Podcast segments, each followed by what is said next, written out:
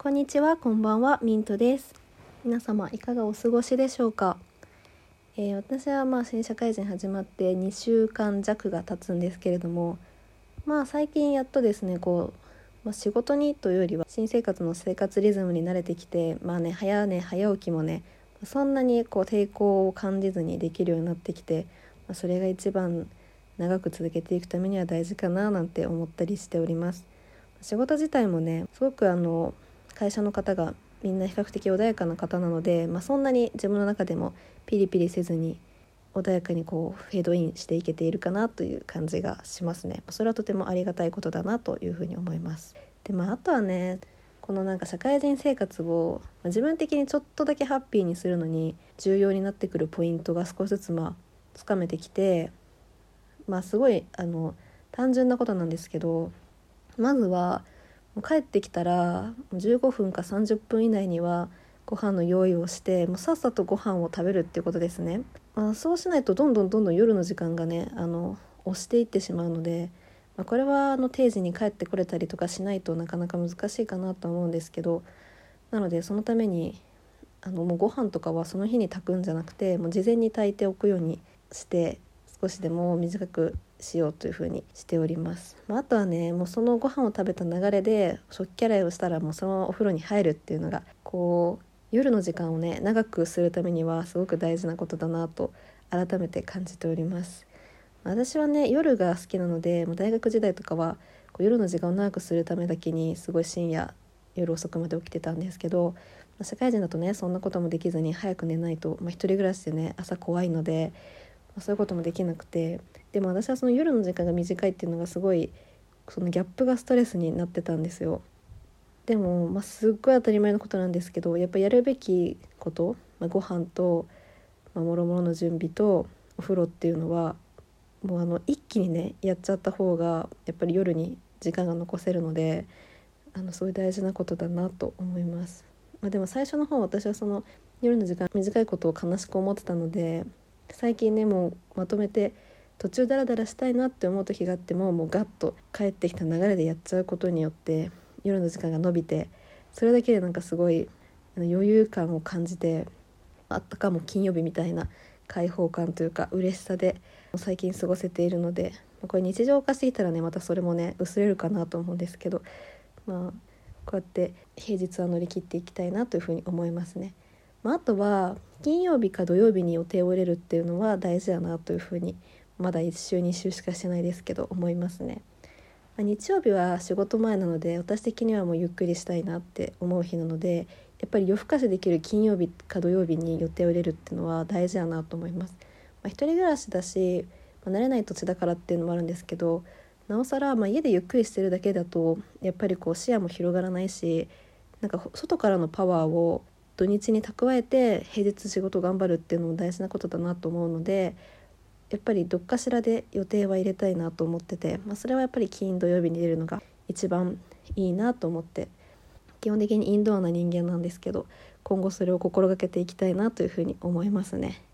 はい、まあ、そんな感じでちょっとオープニングが長くなってしまったんですけれども今日の本題はですねまあ最近仕事をしていたりだとか、まあ、新生活始まって新しい環境に来て、まあ、見えるもの考えること感じることとかがちょっとずつ変わってきた中で最近よく思うことがこうなんか大事なこととかをしている時にどうでもいいことを考えることの大切さというか豊かさみたいなものを感じることが結構多くあってなのでそういったところをちょっと掘り下げて最近あったこととか交えて深めていけたらいいなというふうに思います。最後までお付き合いいただけると嬉しいです。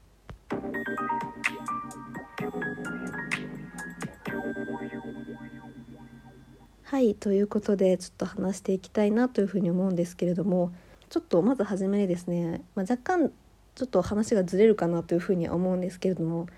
今日会社であったちょっと面白かったことを手始めに話したいなというふうに思います。今日ですね何があったかと言いますと今日ちょっと暖かかったんでね事務所の空気をですね入れ替えるためにエアコンがついてたんですねで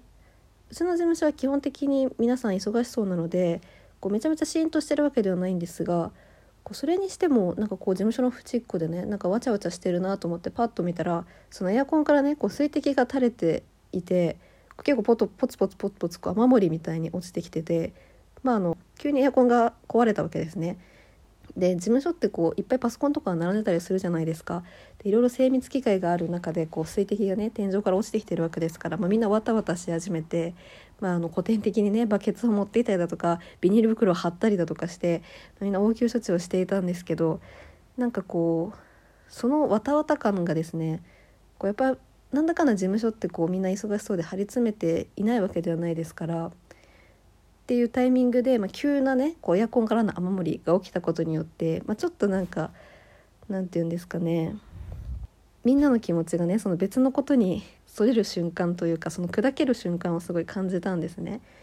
ででもなんかみんな事務所全員が同じ場所を見ていてみんな同じことにわたわたしているっていう状況が何だろうなんかこういうバタバタしてる時ほどこうその場にいる人たちの関係性とかつながりとか距離感とかが見えてきてなんかそういうのって緊急事態なんですけどなんかこう微笑ましくてなんかそのたゆみがすごいいいなっていうふうに私はまあ思ったんですよね。で、まあ、こういうことはそんなに多くはないかなって思うんですけどこう大変なこととか、まあ、大事なこととかなんかそういう比較的ピシッとしている場とかで思わぬことがま、起きたりとかどうでもいいことをあえて考えたりとかすることってなんかこう空気が緩むというか空気にちょっとこうたゆみをもたらすじゃないですか。でそういう瞬間があるとなんかこうちょっとその緩んだ空気とかそのあえて別のことをしているっていう余裕にちょっと安心できるなっていうふうに思うんですよね。まあ例えばこう私は最近新入社員の営業なのでいろいろこう知識をたくさん教えていただいてそれを自分でこう座学で聞いたものをパソコンでまとめてみたいなことを結構ルーティン的に研修としてやっているんですけど、まあ、そういうのもやっぱり言うて新人なので気を張っていろいろやってるんですけど、まあ、そういう時に、まあ、不意にね、まあ、今までだったらそんなこう気に留めなかったことなんですけどあ今日夜ご飯何にしようかなとか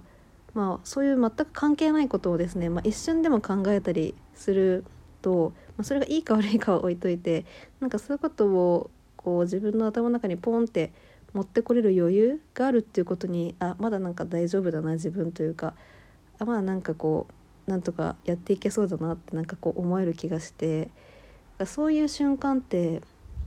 自分の中にあるものでも外から発生するものでも見つけられると結構心が穏やかになるなっていうふうに思いますね。まあ、あとはこうすごい丁寧に説明をしてくれる上司がいるんですけどその上司の方とかがこうなんかこう内容をちょっと間違えた時にふと出るタメ語とかそういうのもなんかちょっとふっとこう心が空気がたゆんですごいいいなっていうふうに思いますね。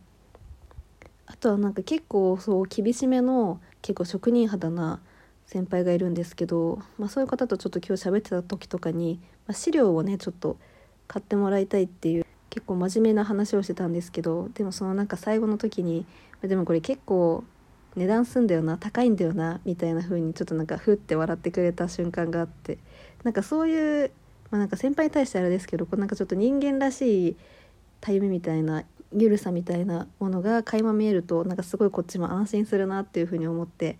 なんか今日はすごいそれもちょっと距離が近くなった気がしてすごい嬉しかったポイントですね。まあ、こんな感じでしんどい時とか大変な時ほどなんかどうでもよく見えるちっちゃいたゆみとかほころびを大事にしたいなというか周りに目を向けて丁寧に探したいななんていうふうに思う毎日です。まあ、あとあとこれは最近漫画を読んでて見たんですけどなんかこう取引先の人に怒られてなんか周りから見たらそれにへこんでるのかなっていうふうに思ったらその営業マンはこうディスプレイを見てうわ髪巻いてくればよかったみたいなところを後悔してたとかなんかそういうミスマッチ感というかアンバランス感とかでもなんかそういうこう主題とはまた全く関係ないところのことに思いを馳せるっていう余裕感ってすごいなんか人生において大事なんじゃないかななんていうふうに思ったりもしました。そんな感じでね頑張っていこうかなと思います。お付き合いいただきありがとうございました。またね